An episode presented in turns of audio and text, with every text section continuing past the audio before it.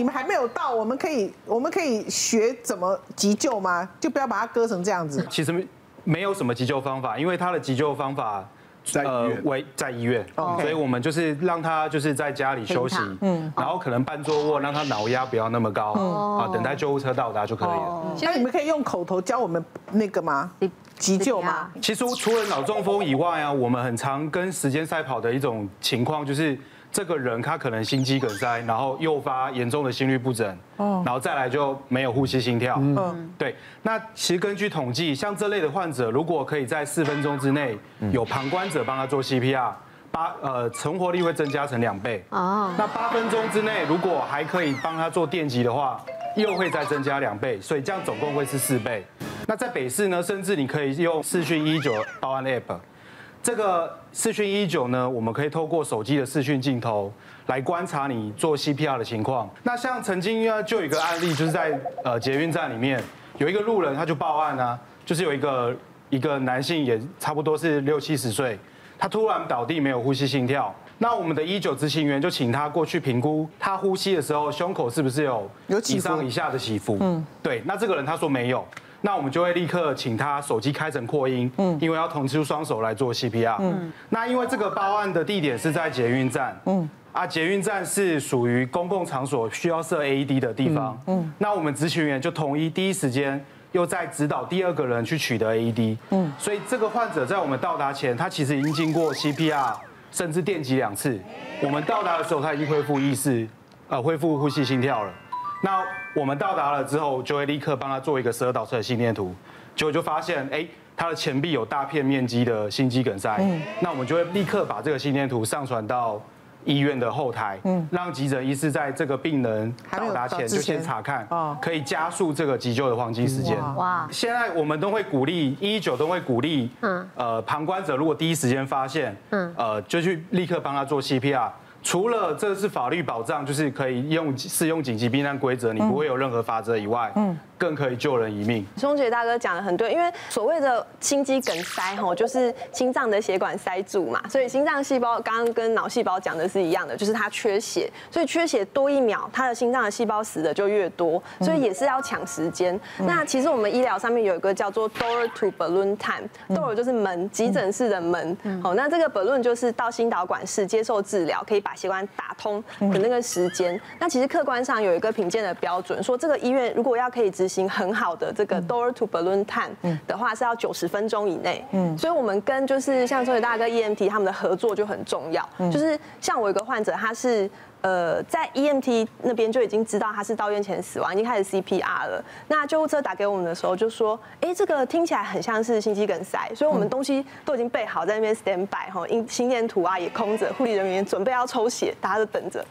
那他一来之后，其实被 EMTC 回来了，那就开始其实整个都有意识，就说哦，我胸口很痛，赶快帮他做心电图，也是一样，大片缺血，那几乎就跟你的 case 一模一样，就是大片缺血导致的心律不整，然后整个昏倒。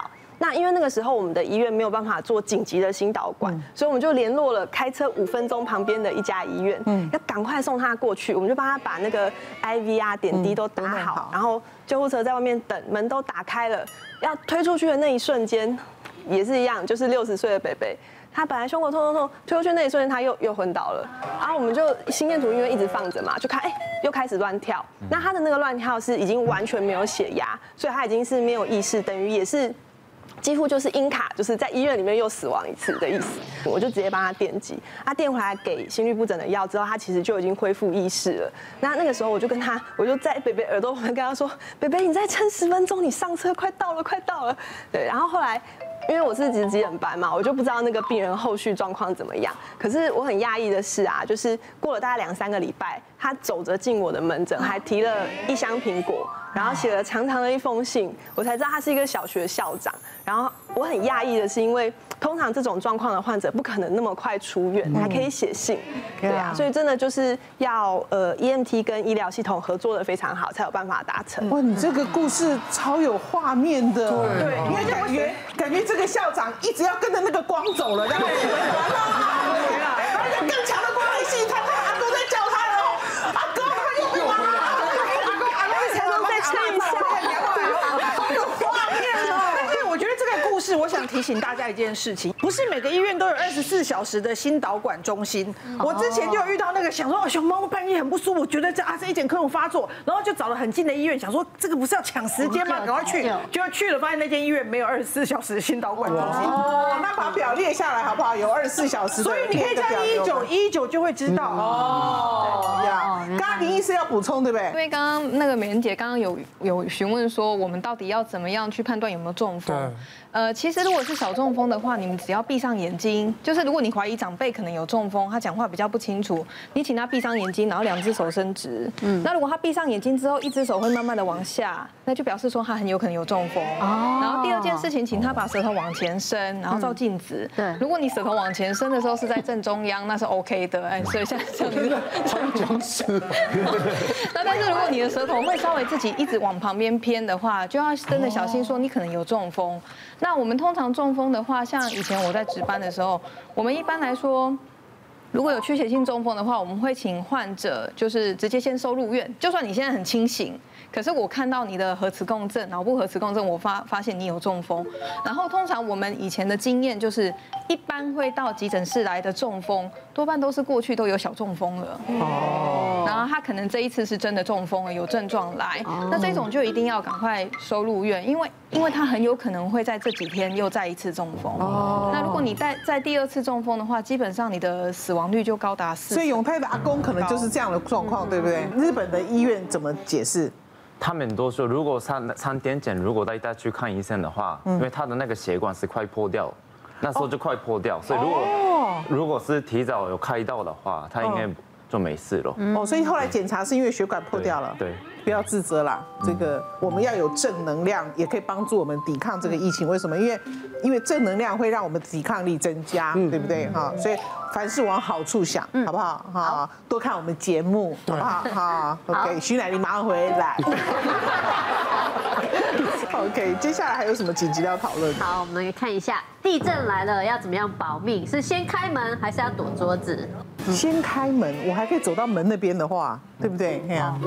我不知道，我都是躺在床上决定它的大小。如果很大，我想逃不了，算了，就在这里好了。不当居士。然后想到，如果很小很小逃什么，那算了，继续。通常都想一想，然后就过了。啊，这个这个本人，因为日本人从小就有这个地震的训练，训练。对。我的故乡是仙台，仙台是在日本算最常发现的那个地震的。仙台哦。对，然后我我是那个三一大地震的受灾户。哇。真的。我那时候那个就在地震的中心，然后。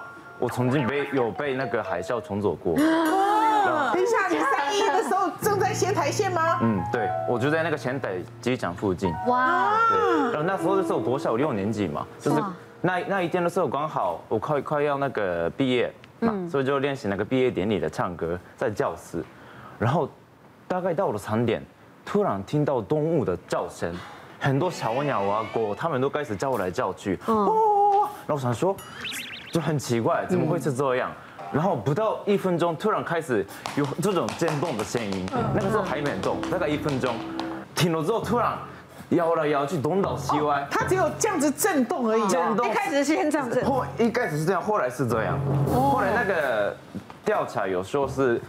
那个上下的震动越大，接下来会来那个左右的震动也是很大。那所以以你们从小就要训练逃逃逃地震、躲地震的时候，那个时候你们就离开教室了吗？我们本来是被受过的教育，就是一定要坐在那个躺在椅子里面。对。那一天参与的那一天，就是有震度是八，然后桌子啊、椅子啊那一些全部都掉下来。没有办法躲桌子底下，根本是站不起来的那种。然后可怕到我的老师，他一个人跑出去了。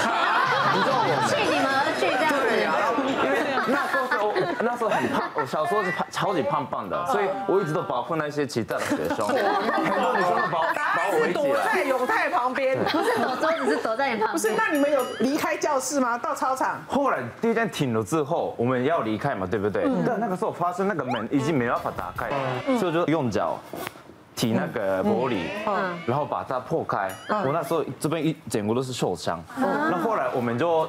因为老师不在嘛，我带他们去下面校园那边，我看到整个地上都是裂那个裂开，哦，然后那个时候突然闻得到海水的味道，嗯，然后不到多久，我听到有一个，你们离海边多远？大概是五公里而已，对， 然后突然听到有一个女生的广播的声音说，海啸要来，津波，对，津波が来ます，津波が来ます，早く离れてください，海啸要来，海啸要来，赶快避难。 那时候我才国小六年级，我听不太懂海海啸这什么意思，但我就跑去附近的一个寺庙，因为那边就是比较有高度的。